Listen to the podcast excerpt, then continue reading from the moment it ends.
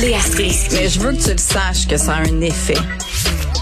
Mathieu Cyr. Ouais, mais ça, c'est vos traditions, ça. La rencontre. Il y a de l'éducation à faire. Je vais avouer que je suis pour la démarche. La rencontre Strisky-Cyr. Salut Léa, salut Mathieu. Salut. Bon, on va se parler euh, d'Anne Casabonne qui sera candidate pour le parti d'Éric Duhem. Mais avant de commencer, je ne sais pas si vous avez vu ça circuler, des gens, on ne sait pas c'est qui, qui achètent des noms de domaine euh, en apparence complotistes. Là. Ça a été le cas avec Farfada, le, ce groupe là, anti-mesures sanitaires. Donc, on a acheté euh, farfada.com euh, et, et on fait aller ça quand tu cliques dessus sur Clic Santé. Et c'est la même chose qui vient d'être fait pour le nom de domaine annecasabonne.com donc, euh, c'est de, je viens de voir ça passer sur Twitter. Les gens le partagent. Là, Alain Vadeboncoeur euh, en fait partie. quand on clique sur annecasabonne.com, ça nous mène sur le site de Clic Santé. Ça me fait bien rire, Mathieu, pour vrai. Ah, c'est vraiment, c'est excellent comme gag. C'est du génie. Euh, je trouve que ça troll les trolls.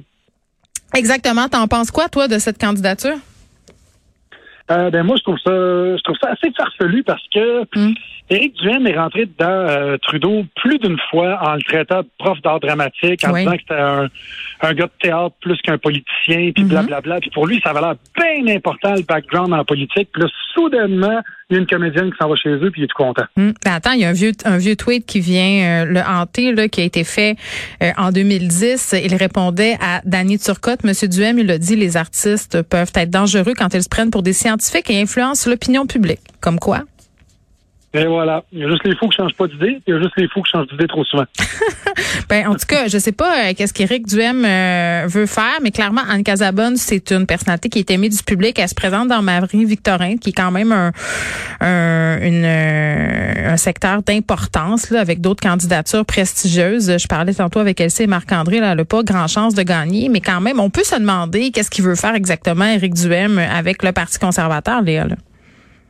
Ben, il essaie de faire parler de lui, tu sais, puis euh, ils ont enlevé son le compte Twitter de Madame Casabonne et son compte Facebook, il, il est plus disponible. Euh, puis je trouve ça drôle parce que Attends, excuse-moi, je suis pas sûre je suis là qui a enlevé le compte Twitter ben, il, est pas il est plus disponible, c'est-à-dire qu'elle elle, elle a dû retirer elle-même ah. ses comptes de, de, de réseaux sociaux pour Pourquoi tu penses? que ben, ils font ça, politiciens. Hein? Ils font souvent ça, les politiciens, mais, mais je veux dire, c'est une belle manière justement de faire en sorte que personne revienne sur son l'achat trop avec ses publications anti-vax. J'imagine pendant cette fameuse conférence de presse qu'ils ont donnée tout à l'heure, euh, quand on lui a posé la question si elle était vaccinée, elle a dit que maintenant elle choisirait de juste plus répondre à cette question-là. Mais tu sais, de toute mhm. façon, on, on s'en fout un peu parce que tu sais, on. Mais si elle était élue, elle devrait se plier aux règles de l'Assemblée nationale? Ben, j'imagine que oui. Et, Parce qu'elle a dit qu'elle se plierait au, à la loi, là. Mais de toute façon, je veux dire, c'est pas comme si ces gens-là s'enfargeaient dans la cohérence. Là. Je veux dire, je pense pas que c'est exactement ça que cherche Éric Duhem, la cohérence dans la vie. Mais qu'est-ce qu'il euh, cherche, Mathieu, le sais-tu? Ben, l'attention publique, l'attention médiatique. Puis le pire, c'est qu'il arrive très bien. Je veux dire, pour quelqu'un qui a des, euh, qui a des, qui a des, qui, qui a un ben, ça ne peut pas être que ça. Il, monopolise beaucoup d'attention médiatique. Mais il n'y a pas un fanbase famélique, là, Mathieu Éric Duhem, quand même. Là. Il est suivi par beaucoup de personnes. Il est un animateur de radio populaire. Euh, tu sais, c'est pas comme deux pelés puis deux tondus qui le suivent, là. Non, non, je comprends, mais... je veux dire, c'est pas Véronique Cloutier non plus. Tu sais, euh, Éric Duhem, c'est quelqu'un qui, pour reprendre les mots de Dany Laferrière, selon moi, vit une vie intellectuellement au-dessus de ses moyens. Hmm. Il, souvent, il s'avance sur des enjeux. Mais c'était pas pour décrire Éric Duhem. démagogique, puis ça embarque. L'affaire, c'est qu'Éric Duhem est pour rien, mais il est hmm. contre tout. Et c'est ça son problème, c'est que amène-moi une plateforme qui se peut, puis ça va m'intéresser.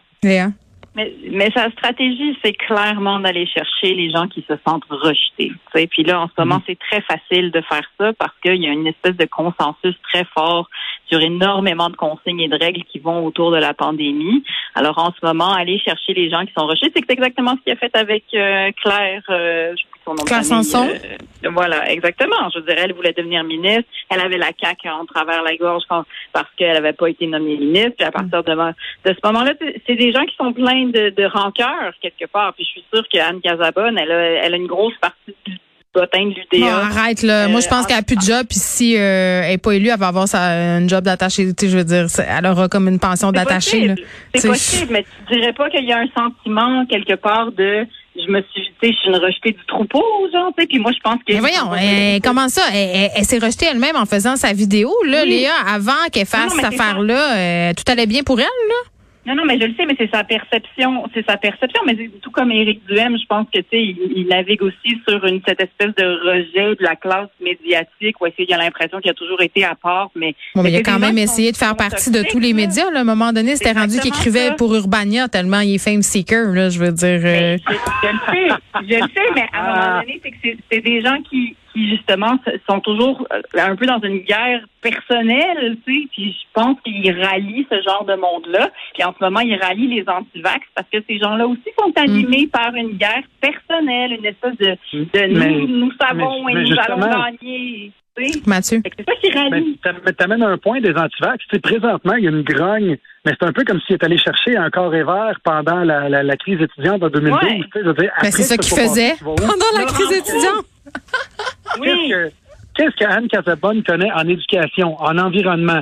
C'est quoi ses points de vue sur les autres enjeux sociaux? Ben, peut-être très politisé, puis on le sait pas. Là. Moi, je suis pas prête à tout de suite la clouer au pilori en disant que c'est une niaiseuse, par exemple. là. On sait pas. On sait pas. Ben, si, selon moi, si t'es politisé, tu t'en vas pas pour le Parti conservateur du Québec. Ben attends, là, Éric Duhem, c'est quelqu'un de très politisé qui s'intéresse à la chose politique. Je veux dire, c'est pas parce que t'es politique que t'es intelligent, là. Oui, mais Éric Duhem s'intéresse à la chose politique uniquement comme contestateur et non pas comme bâtisseur. Bon, je C'est suis pas dans sa tête. constamment dans l'opposition depuis qu'il est né. Il, il est sorti les Mais ça en prend, ça en prend des gens de même. Puis à un moment donné, je parlais à Pierre Nantel euh, à l'émission quand il collaborait ici. Maintenant, il se présente dans Marie-Victorin pour le PQ, très ironique. Euh, mais il me disait, tu sais, moi, je serais curieux de le voir passer le test de l'Assemblée nationale, tu sais, se confronter à la vie démocratique.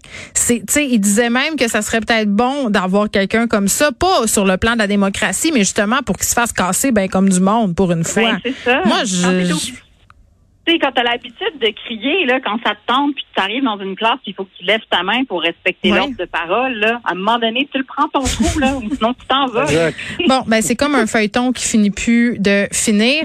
Euh, il nous reste deux petites minutes pour parler de l'école fermée à cause de la tempête. Il y a des personnes qui sont pas satisfaites parce que c'est une journée d'école à distance. Il y en a d'autres qui auraient voulu une journée d'école à distance. Léa, tu te situes où?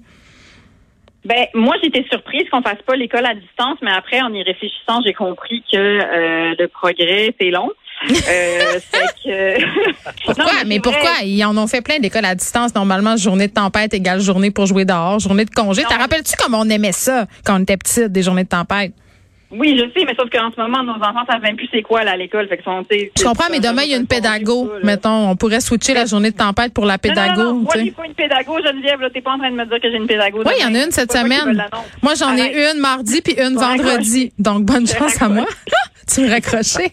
Mathieu, toi? Ben, moi, je veux dire, si tu veux faire l'école à la maison, fais-le. Euh, T'es pas obligé d'avoir un prof dans un écran qui parle à ton enfant. C'est vrai, Tu peux ça. le mettre euh, devant ta- sur sa table de cuisine avec ses cahiers, puis il peut très bien travailler. Puis euh, Mhm. autant, comme tu dis, les, les élèves se rappellent plus c'est quoi les, euh, aller à l'école, mais il y a beaucoup d'enfants aussi qui se rappellent plus c'est quoi les jouer dehors. Fait que allez-y. Ben, moi, je trouve que oui. Moi, je trouve que c'est une très, très bonne journée pour aller, justement, se mesurer à la tempête en restant prudent, par exemple. Euh, très, Les déneigeuses, c'est dangereux. Ah mon dieu, mon pire cauchemar, quand j'étais petite, je faisais des cauchemars euh, où je passais dans la gratte. Puis j'ai encore aujourd'hui quand je vois une grosse Ah. gratte, je sais pas, je trippe pas. Mais à Montréal, on avait tellement pas de neige, je me dis bon, enfin on va pouvoir glisser. Là, je résiste vraiment très fort à dire euh, se glisser parce qu'au Saguenay, c'est ce qu'on dit. Ah oui, Carl, il est content en régie. Est-ce qu'il reste 15 secondes pour que je dise Oui, quelque chose? vas-y, je te le laisse, Euh, vas-y. Mais, mais, mais c'est parce que quand je dis que le progrès c'est long, c'est que là, il y a une espèce de décalage entre le, le calendrier scolaire. Avant, on n'était pas du tout habitué à ce que l'école à distance, ça existe. Mais je, je, je serais curieuse de voir si les politiques de tempête de neige vont évoluer avec le temps parce que justement, maintenant, l'école à distance existe. Fait Mm. qu'on verra comment évolue le calendrier scolaire T'as dans les raison. prochaines années. Moi, j'ai pour mon dire que depuis que l'Halloween a été annulé, rien n'est impossible. Tout est possible. Merci Mathieu, merci Léa, à demain. à demain. Bye.